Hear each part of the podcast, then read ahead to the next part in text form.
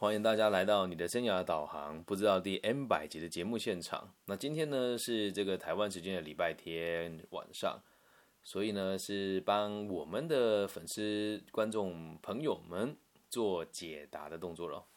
那今天呢一样也是有两个段落，第一个段落是先讲暧昧在让我们受尽委屈吗？那在下一集呢我们会讨论的是男人不坏，女人真的就不爱吗？我觉得这两天真的问的都很好。那我们现在回答关于第一题哦，暧昧的这件事情哦。暧昧这个词哦，其实不是只有用在谈恋爱里面啊，就是对方跟你的立场，两者之间呢是不能理解的，或者是无法取得共识的嘛。那有时候就像我们会讲跟某某人的关系暧昧，那可能就是在讲他对于这个爱情的部分呢，两个人的立场是无法达到共识的。那简单的说呢，就是我们不知道对方喜不喜欢自己，对吧？那在不知道状况之中，为什么你会觉得受委屈呢？只是不单纯的不理解对方喜不喜欢你，那怎么会受委屈呢？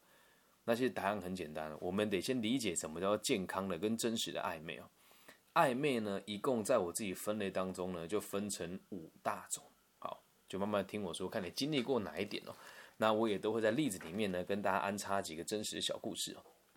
第一种，你不知道对方喜不喜欢你，但是你喜欢他；你不知道对方喜不喜欢你，但是你喜欢他。在这个环境之下呢，在这个立场当中，你会非常的开心，因为他可能喜欢你啊，你只是还不知道他喜不喜欢你而已嘛。有可能他只是还没告知哦。那在这个逻辑哦，这时候我们距离交往其实是不远的哦。此时此刻你可以做的就是奉献一切，真的不难发现哦，就是往往这时候是最开心的，因为还有一些期待啊，是有遐想的。但也不要忘记，我们常常都是建立了关系了以后，才能够理解对方适不适合自己。所以在交往以前的一切呢，确实是最美好的。在还没有了解彼此的状况之下，这是一种幸福。你喜欢他，但你不知道对方喜不喜欢你呀。那这个该怎么处理呢？以我自己的经验哦，是当我喜欢一个人的时候，我不知道他喜不喜欢，我们要做的事情就是耐心的等待。这是一种很浪漫的行为哦。你不能去跟他说：“哎，你喜欢我吗？”靠，这太没有品味了吧！你要给他一点引导嘛。比如说，你可以问他说：“哎，我觉得我们最近这个状况是这样子的。”越来越亲密了，我我认为我跟你的关系是很不错的，但是我的现况我也不确定你喜不喜欢我，所以我能给的还是很保守。这个话一说出来了之后，就很有可能让对方可以直接把这个问题告诉你喽。那如果对方直接跟你讲他不喜欢你呢，那很好啊，那很好啊，你起码不是因为暧昧才痛苦，是因为人家不要你了才痛苦嘛。这是第一种嘛，你不知道对方喜不喜欢你，但是你很喜欢他，这时候能做的是什么？奉献一切。然后呢，等待他这个告示告知你真实的状况是什么。然后在第二种哦，是你知道对方很喜欢你，但是你不确定自己喜不喜欢他。哎，这有趣了吧？对方喜欢你，然后你不确定自己喜不喜欢他，这时候有什么好苦恼的？你要确定的是自己喜不喜欢他，对吧？你只是要确定一件自己不确定的一个事情，而且这很重要的事情。重点是它是一个必经的过程。如果真的不喜欢，我们就必须得好好的跟他沟通，或者是试着喜欢他。毕竟哦，在这时候，我们两个你跟这个人的距离肯定是不远的哦。对，说清楚，或者是要这个给他明确的答案，也是很痛苦的哦。其实被表白了之后，接受是不困难的，那拒绝人家反而是最痛苦的，很难拒绝别人嘛。那你会说，老师有这么多人会有这个困扰吗？其实都是会有的哦。你要记住一个原则：每个人在他的世界里面都是独一无二的，所以呢，都一定会有一个人是喜欢你的。在你的爱情世界里面，绝对不要悲观。那如果你遇到的是你知道对方喜欢你，你也不确定自己喜不喜欢他的话，你必须很老实的告诉他：我自己还不确定自己喜不喜欢你。这么说会是渣男吗？不是哦，渣男是都讲甜了啊，甜了是这个闽南话，普通话叫做都把人家。亲密下去，才跟人家这才跟人家讲这件事情。如果你知道对方很喜欢你的话，但你不确定自己不喜欢他，你也得老实的告诉他。你可能很很害怕说，我说出来了，如果不跟他交往，那怎么办？我也希望他对我的好啊。那这时候你就得检讨一下喽。如果你不喜欢人家，你得让别人知道的嘛。这个在我真实的生命当中，我就遇过一个状况，就是她是一个年纪大我很多的姐姐，然后我知道她非常喜欢我，我也不确定我喜不喜欢她。那这个人毕竟比我成熟很多吧，当时我才十九岁。他他是日本人，他说：“Lisa 没有关系，我很喜欢你是我自己的事情。如果你也喜欢我，我会很开心呢。”我永远都记得他那个那个样样貌很可爱哦。那我最后给他的答案是：我是喜欢他的，但是我们没有办法在一起，因为当年我十九岁，他三十二岁，他大我年纪太多了。但他知道这件事情之后，这是最最痛苦的。我喜欢他，他也喜欢我，可是我们两个不可能在一起啊。我们两个不可能在一起啊！他在某一个大厂里面担任中高阶主管，而我是一个大学一年级的新鲜人。那两个人明确了之后，会痛苦吗？还好吧，我们就这样一起同居了两个月左右。就是彼此理解自己的状况。有一阵子是他很喜欢我，我们要表态，但后来我表态来说我喜欢你，可是我们没有办法在一起，接受啊，理解啊。但这个会痛苦吗？也不会啊。在第三种哦，这个暧昧是最有趣的。第三种是最没有问题的，你知道自己喜欢他，他也喜欢你，但是你们不了解彼此的立场，也就是明明两个人都互相深爱了，但是还没有去表白，那这时候要做事情很简单，说出来就好了，说出来就好了。但他有一还有一件事哦，说出来难道就一定要交往吗？那也不一定啊，搞不好对方的需求就是停在暧昧而已啊，而搞不好你的需求也没有想要负责任啊。所以在在这一点的时候，你要去知道一件事情哦，暧昧这个东西就是我们对彼此的状况理解不够深入而已啊。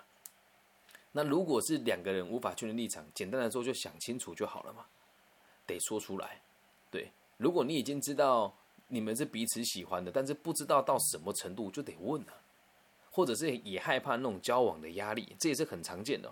不敢说开的原因，是因为一旦要交往是一件很麻烦的事情啊。所以第三种就说出来就好，这是这个是最没有问题的。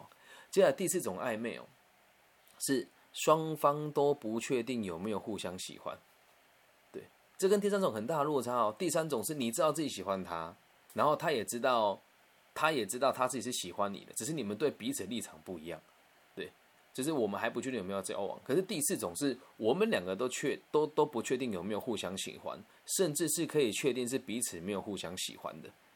他说：“哎，老师不大对呢。如果没有互相喜欢的话，啊，怎么会暧昧呢？嗯，孤单呢？这时候就是最不用负责的时候了。牵牵手，亲亲嘴，一起回家过夜看电影，也是没毛病的。因为你们两个彼此都没有确认彼此的动机啊，甚至是也不在意对方喜不喜欢你啊。有的时候就是有个伴侣而已嘛。”那这也不是鼓励大家滥交，就是在我的世界里面，我有曾经发生过在海外工作的时候，我知道她有她的男朋友，她也知道我当时有一个已经劈腿的女朋友了。那我们两个会一起去看电影、吃饭，然后会一起去度假，但我们从来都没有提及过彼此的关系，根本没有互相喜欢。一直到有一天我决定要离职的前一个月吧，和他出门了，我就问他说：“你有喜欢过我吗？”嗯，他说：“当然很爱你啊，不然我没有办法这样跟你相处，跟你这样子日夜的一起泡在这个海边的度假小屋。”好，就换他问我了：“那你喜欢我吗？”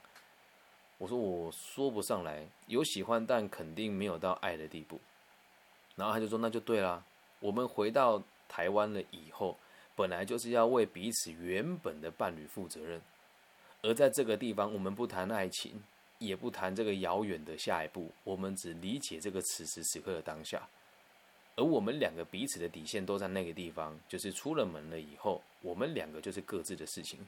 但进了这个房间，我们本来就可以为彼此取得一些温存跟互相的这个安慰啊。因此，在第四种这种双方都没有互相喜欢的状况之下呢，也是一种很开心的状况。那怎么会不开心呢？对吧？我们就确定没有要为彼此负责了嘛？那你说这样子算不算是暧昧？也算啊。我们不会说说明白啊。那这个如果很粗俗来讲的话，你们会说这个有点像是互相用身体宣泄的炮友，但在我们的世界里面，我和他都不这么认为。所以因此，我也不鼓励大家就单纯的只有性的关系啦。如果你对这个人没有一定程度的投入，或是认同，或是喜欢，就不要轻易的跟别人发生性行为。我觉得这个是对双方都，除非你们两个的底线是一致的，不然我是不鼓励的。因为你永远都不知道对方是不是跟你有一致的想法，所以不要在有可能伤害彼此的状况之下产生这样子的误会然后在第五种呢，是他知道你喜欢他，但是他不知道自己喜不喜欢你。这时候你的状况会变得很弱势一些哦，因为他是有这个时间限制的嘛。你喜欢他，你你会为他付出很多，但他自己不确定他喜不喜欢你，但在他。在你对他付出的这个状况之下，他也会，你也会有一个时间限制嘛？你总不会想要为一个人过一辈子吧？这个闽南话叫“退郎起安”啊，帮人家养老公啊。那如果真的遇到这样子的人，你你知道他的状况，你也愿意为他牺牲奉献，那是 OK 的。你知道你自己喜欢他就够了。以个体心理学的角度来讲，就是我喜欢你是我的事情，你喜不喜欢我是我的事情啊。那这里我自己就。我自己的经历是这个样子，是我在以前在事务所上班的时候，一位女医师，我们是在我们在秦美相遇的，他带了一只很大的狗，是什么狗我忘记了，好像是边境牧羊犬吧。然后他很酷哦，他就过来跟我讲说：“哎，同学同学，你有空吗？”他叫我同学，我说有啊有有空啊，怎么了？他说：“你能能不能帮我牵一下这一只狗？那一只狗起码二十公斤，就那种巨型犬。”我说哦好，他说我去楼上拿个东西，我马上下来，我就在那个地方等他。然后他下来之后，他就跟我说谢谢。我说你怎么会愿意把小狗交给我呢？嗯，然后他说因为我觉得你是一个看起来很善良的人呢。我当下的想法只有一个，是他是不是想搭讪我？但事后证实哦，其实没有，只是因为当下在那个地方，只有我看那一只狗是没有那种畏惧的眼神的嘛。然后我们两个就留了这个联络的方式。那因为当时的工作压力其实很大，每天都工作十四五个小时。那他自己一个人住在他的一个小公寓里面，然后带着一只狗，就和他生活嘛。然后有一天他约我出来逛夜市，然后出来逛夜市的时候，因为当时我我没有想那么多，因为我个人认为医医生应该不会喜欢我这样子的人呐。他一个月收入二十几万，我一个月收入只有三万多，怎么比都不可能比得上嘛。但跟他出门去逛街、去逛夜市这一次，我就觉得哇，我好我好喜欢他，因为他很有才华，然后收入也不错，重点是他不会摆架子，而且还有一点很难得的是，他很谦虚，对他很谦虚，然后他又说，哎，我很羡慕你的生活，你好好自由，跟你在一起的时候我觉得好开心哦。对他跟我约会的时候是开，我忘记是什么车了，好像宾士是 B N W 吧。我骑摩托车去那个文谦夜市跟他会的时候，都觉得自己矮他一截。然后当天他就在我们两个就在那个夜市的那个外面的一个公园的长板凳聊天聊了很久，那我就发现完蛋了，我好像喜欢上他嘞。他年纪大我四岁吧，然后我就跟他讲说，我我好像很喜欢你。他说我觉得自己没有讨厌你啊，他没有给我正确的回复嘛。然而我们还是有就是互相亲吻的动作出现，然后我们就各自回家了。然后各自回家没有多久以后，他有一天跟我讲说，他觉得我跟他的关系让他有点不舒服。我那时候自卑感作祟，我就觉得好了，可能是我穷啊，你看不起我等等。他说不是，是因为他觉得现在跟我在一起会给我造成很大的压力，然后他也无法把我介绍给他的朋友认识。然后我就他就说，我知道你很喜欢我，对。然后他说希望我可以给他一点时间，让他想清楚。记住啊，以我这个坏男人池海的经验来讲，只要对方会跟你说“我给我一点时间，我想一下”，通常就是没有结果的，通常就是没有结果的，这样能够理解吧？那这时候你要痛苦吗？也不需要啊，就知道他可能不会跟你在一起了。那你要那么坚持于他吗？你就得看一件事，人家不选你只有一个原因呢，是什么？你条件不够好。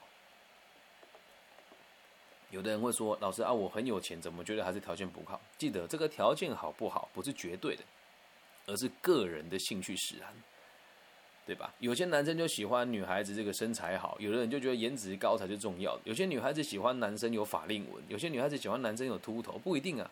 所以如果今天一个有一个女孩子她喜欢秃头，但我没有，那我就不是她的所谓的条件好啊，那就不要去坚持它了嘛。只要你你你如果跟对方说，请你给我一点时间，你自己心知肚明，你就是不喜欢他了，对，又或者是你觉得自己配不上他。那在我今天提的这个个案，他是医生，而且他长得很漂亮，所以肯定是我觉得我自己配不上他，那他肯定也觉得我配不上他，所以他说请我给他一点时间。我那时候听到这句话之后，心里面骂了一个三字经呢。我想说，去你妈的！我再怎么认真，也不可能达到一个月二十万啊。在当时我的想法是这样。不过，如果时至今日是我现在的收入跟我现在的工作遇到他的话，我相信我们的结果会截然不同。对，但是请记住一件事哦，这个都没有对跟错。一旦你知道你跟这个人暂时是没有结果的，你也可以坚持，你也可以放下，这都没有什么好不开心的。所以，以上我们讲这几个状况呢，都一定是双方里面有一方不知道或者是不确定，基本上都是不痛苦的哦。那我怎么会让大家觉得痛苦？是因为有一种情况，我们常常以为是暧昧。但其实呢，它不算暧昧什么情况呢？听清楚了，如果你有这个状况的话，要么检讨，不马逃跑；要么检讨，不马逃跑。就是他明明知道你喜欢他，他也知道自己不喜欢你，但是他假装自己不确定。这个就是为什么你会觉得暧昧痛苦的原因呢？百分之八九十都是这样啊。他明明知道你喜欢他了。然后他也知道自己不不喜欢你啊，但是他就假装自己不确定。为什么？你喜欢他是有好处的啊，舔一舔也好嘛，舔一舔是闽南话，这普通话叫做多多少少占点便宜啊，这不叫暧昧，这叫他妈的凌虐。你自己想，你有没有被凌虐过？还有你有没有被你有没有凌虐过别人？肯定有的啦。我在大学的时候就遇过一个状况是这样，我觉得这要自白，因为他搞不好会听到我的节目，其实也无所谓。他我的他是我的学弟。然后呢，他很喜欢一个学妹，每天都会送下去给这个学妹吃。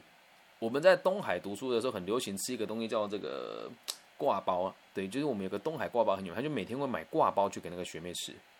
然后这个学妹呢就不喜欢这个学弟啊，然后他要拒绝他吗？他要觉得每天有这个挂包可以吃，有时候又可以修修电脑，于是他就跟他讲说：“嗯，我不确定诶。”然后我也要讲，这个我真的是要跟大家自白，就是真的我也蛮该死的。这个学妹几乎每天晚上都会问我能不能去宿舍找她一下。我去宿舍这个功能就是帮她吃掉那个挂包。我现在想起来真觉得我自己好王八蛋哦。但这个学弟后来知道这件事情呢，他也只是笑笑说早就知道了。对，所以记住一件事哦，最害怕的是对方明明就知道自己不喜欢你，但是假装自己不确定，这个叫做凌虐哦。王八蛋就是最最王八蛋就是这一种了，不给你明确答案，那这个就是所谓的渣男跟渣女啊。